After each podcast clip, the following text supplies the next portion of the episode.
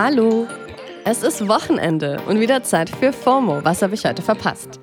Wir haben Samstag, den 8. Oktober 2022. Mein Name ist Dana Sarin und anlässlich vom World Mental Health Day jetzt am Montag schaue ich mir heute mal ein Internetphänomen genauer an, an das man bei dem Thema jetzt nicht sofort denken würde. Memes.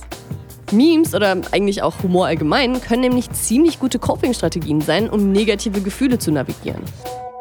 Wenn ich wirklich über etwas lachen muss oder auch nur kurz schmunzeln muss, dann kann ich in diesem Moment eben keine Angst davor mehr haben. Das ist die Psychologin Franziska Lauter. Von ihr hört ihr später noch mehr. Also heute geht es um Memes, wie Humor unserer mentalen Gesundheit helfen kann. Ja, der World Mental Health Day steht wieder an. Er findet jedes Jahr am 10. Oktober statt. Das Ziel ist natürlich einerseits, auf mentale Erkrankungen aufmerksam zu machen, aber auch Projekte vorzustellen, die helfen können und Menschen dazu zu animieren, diese Projekte zu unterstützen. Vor allem in diesen Zeiten ist der Mental Health Day halt super wichtig. Die World Health Organization schreibt dazu, die Covid-19-Pandemie hat zu einer globalen Krise der psychischen Gesundheit geführt, die kurz- und langfristige Belastung hervorruft und die psychische Gesundheit von Millionen Menschen untergräbt. So, und was haben Memes jetzt damit zu tun? Eine Studie von 2020 hat ergeben, dass Menschen mit Depressionen sich zum Beispiel total gut mit Memes über Depressionen identifizieren können und diese auch weiterteilen würden, um andere depressive Menschen aufzumuntern. Und zwei Studien vom letzten Jahr haben gezeigt, dass Memes dabei helfen können, Angstzustände und Stress in Zusammenhang mit der Pandemie abzubauen. Und zwar, wenn sich die Memes eben explizit mit der Corona-Pandemie beschäftigen. Und die ist ja nun leider noch nicht vorbei. Und on top gibt es einen Krieg, Inflation, Klimakrise, Energiekrise und so weiter. Und die halten unsere Stresslevel ganz schön weit oben. Ja, was wäre das für eine Folge über Memes zu stressigen Themen ohne jemanden, der Memes zu stressigen Themen macht? Ich bin Svea Mausolf. Auf Instagram heiße ich Svea Maus.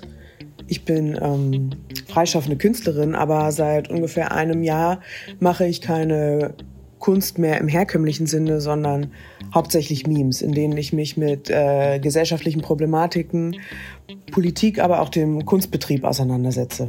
Hi Svea, voll schön, dass du heute dabei bist. Also diese Studien zeigen ja irgendwie, dass sich Menschen durch Memes einfach total verstanden fühlen können. Warum können Memes denn manchmal besser darstellen, wie wir uns fühlen, als wir es selber beschreiben können?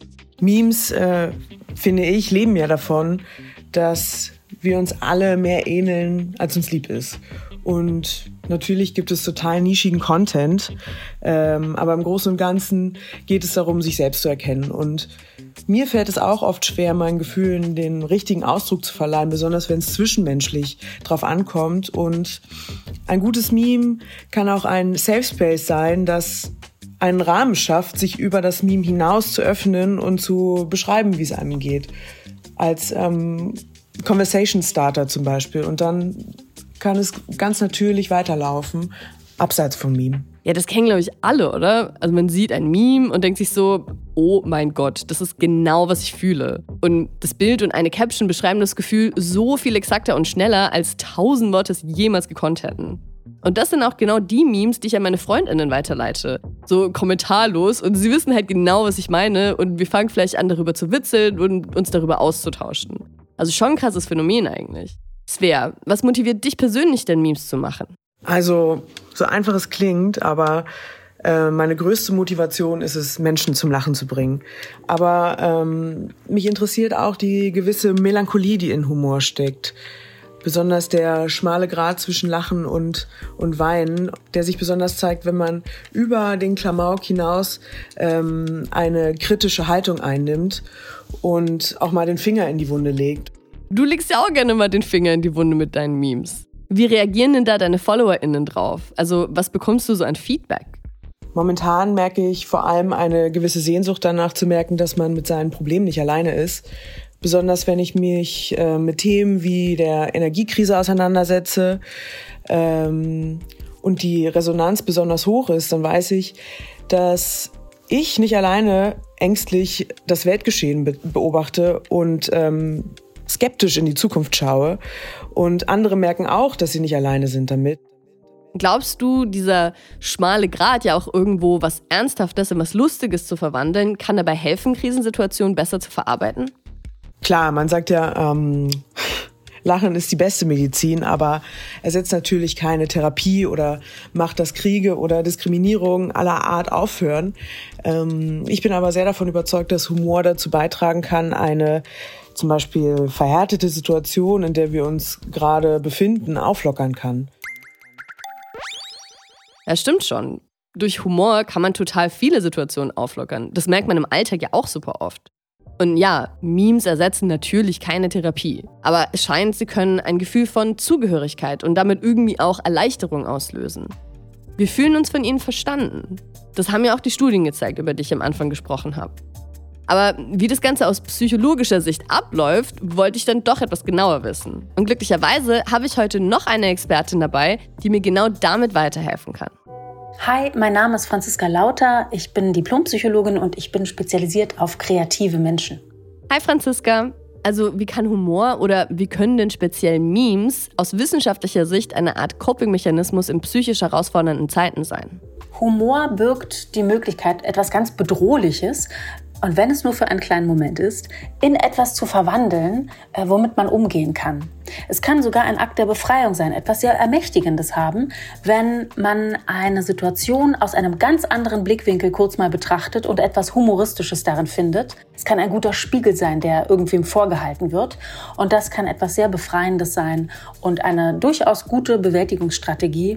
Äh, für äh, krasse Zeiten, in denen man nur zugeballert wird von Bad News. Und was passiert da so in unseren Köpfen? Lachen und Angst schließen sich in unseren Köpfen sozusagen gegenseitig aus. Das heißt, wenn ich wirklich über etwas lachen muss oder auch nur kurz schmunzeln muss, dann kann ich in diesem Moment eben keine Angst davor mehr haben.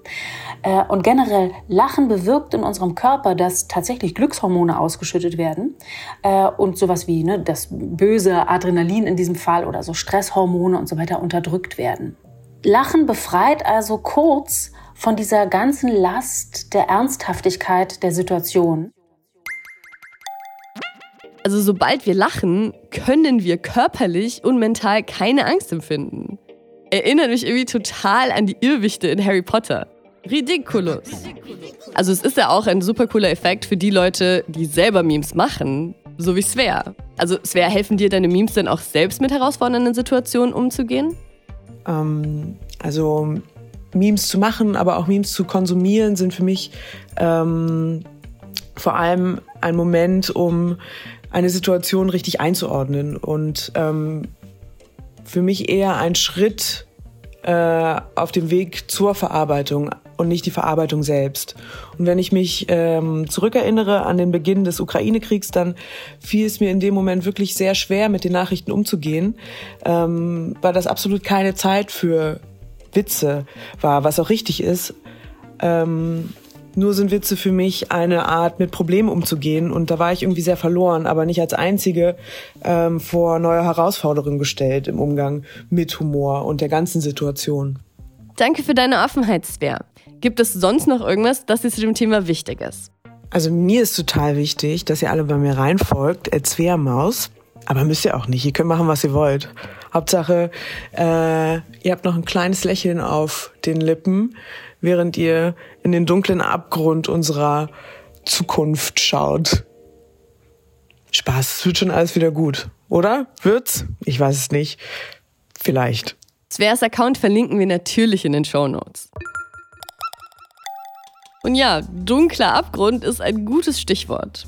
Franziska, kann es auch was Schlechtes haben, sich Memes über eigentlich ja schreckliche Dinge reinzuziehen, auch wenn sie lustig sind? Generell gibt es zwei Gefahren, äh, wenn Menschen zu viel negativen Content äh, konsumieren. Und zwar einmal psychologisch gesehen, dass sie äh, vermehrt Angst haben und sich also bedroht fühlen. Also Angst auf der einen Seite und auf der anderen Seite, darüber wird noch viel zu wenig gesprochen, der sogenannte empathische Stress. Und was ist das? Das bedeutet, wenn man das Gefühl hat, ich kann das Leid nicht mehr ertragen, äh, ich leide so sehr mit, dass ich mich jetzt zurückziehen muss. Das ist die dunkle Seite der Empathie sozusagen, die dann äh, negative Auswirkungen auf uns selber hat. Wenn man jetzt aber den ganzen Tag ähm, Memes äh, guckt, dann äh, zum Beispiel über den Ukraine-Krieg oder anderes Kriegsgeschehen irgendwie auf der Welt, dann glaube ich, besteht weniger äh, die Gefahr, sich totzulachen, sondern in ein anderes Rabbit Hole hinein zu geraten. Und zwar, wenn halt die Memes sehr propagandistisch sind. Das heißt, wenn sie stark entwertend oder zynisch oder sogar ähm, entmenschlichend sind. Denn leider ist das auch der Humor von einigen Menschen. Er kann auf der einen Seite sehr clever sein und uns erhellen oder halt sehr, sehr aggressiv sein, immer dann, wenn es um Abwertung von Menschen geht. Und wenn man damit sehr, sehr viel konfrontiert ist von einem sehr aggressiven Humor, äh, dann kann es auch sehr, sehr schädlich sein für die Psyche. Danke, Franziska. Also ja, wie bei allem kommt es halt auf die Quelle und den Absender an. Sind die Memes einfach funny oder verfolgen sie eine Agenda? kriegt man vielleicht plötzlich immer mehr zum selben Thema vorgeschlagen und verändert das eventuell sogar, wie man über eine Sache denkt.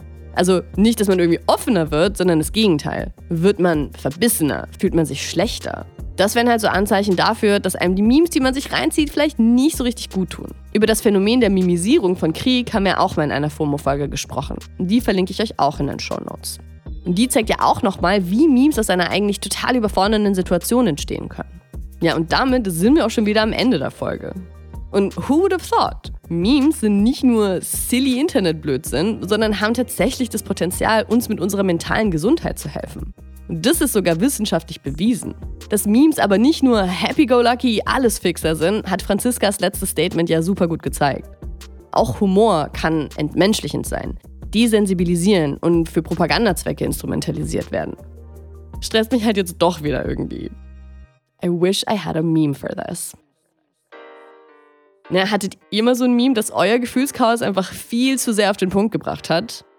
Dann schickt mir das bitte an formo at spotify.com. Das brauche ich jetzt.